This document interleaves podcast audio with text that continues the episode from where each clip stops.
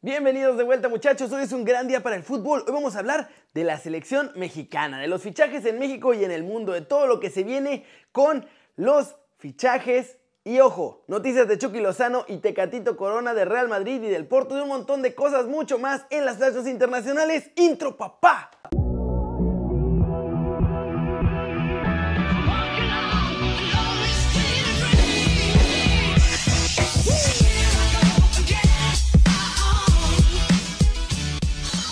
Arranquemos con la nota One Fútbol del día. Edson Álvarez dice que México hizo un gran partido, que jugar contra las nuevas estrellas de Estados Unidos no es fácil y que debemos resaltar el juegazo que dio ayer el Tri. Sí, yo creo que tomar simplemente mejores decisiones. Yo creo que los dos corners donde ellos nos, nos hacen los goles, creo que los podemos evitar desde antes, pero bueno, la verdad que, como te digo, ojalá ustedes como medios tengan el criterio de transmitirle a la gente el partido que hicimos. No solo por la derrota, ¿sabes? O sea, sabemos que es doloroso perder, a nadie le gusta perder, pero ojalá ustedes manden un buen mensaje y por favor pueden revisar el partido que acabamos de hacer. Jugar contra Estados Unidos y más ahora con los, con los jugadores que están teniendo no es nada fácil y, y jugar como lo hicimos, la verdad que tiene un gran mérito. ¿Cómo la ven? Y pues Sí fue un buen partido en muchos aspectos, pero no puede ser que nos hagan tres goles a balón parado, por Dios, o que Antuna sea titular por encima de Lainez. Pero, para saber todo lo que va a seguir saliendo de la selección mexicana, bajen la app de OneFootball. Es gratis y el link está aquí abajo. Muchachos, siguiente noticia.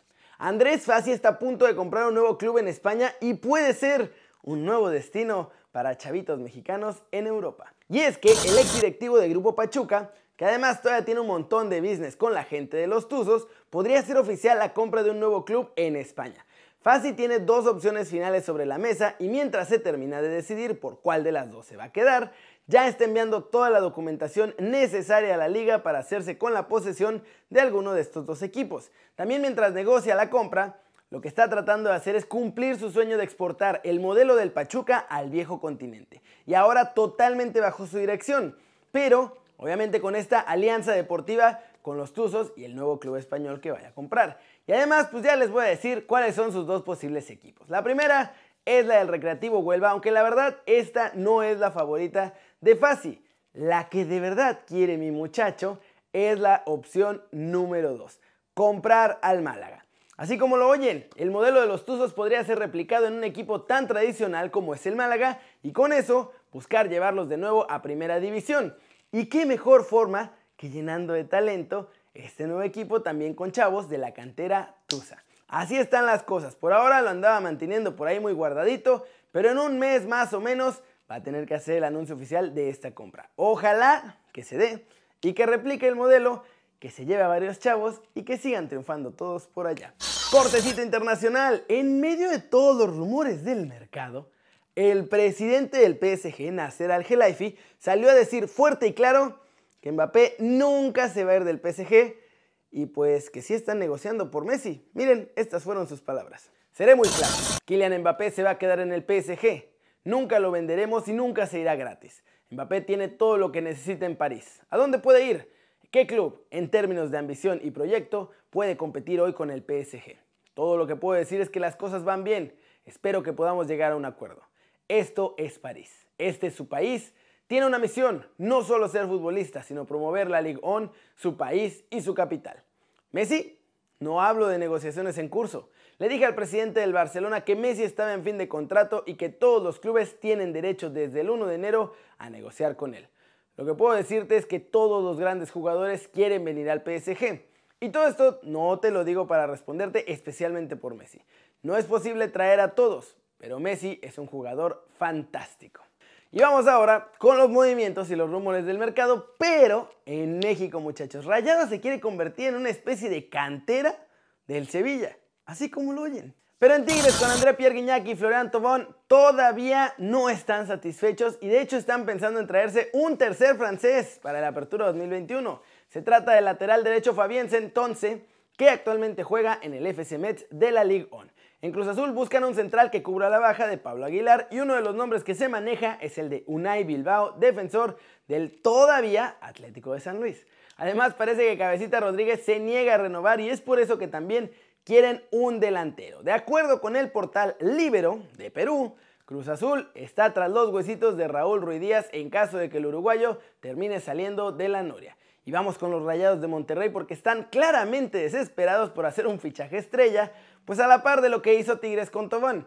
Pero también están pensando en una estrategia como de desarrollar jugadores europeos. Para su gran fichaje estrella, ahora el nombre que suena es el de Cristian Tello.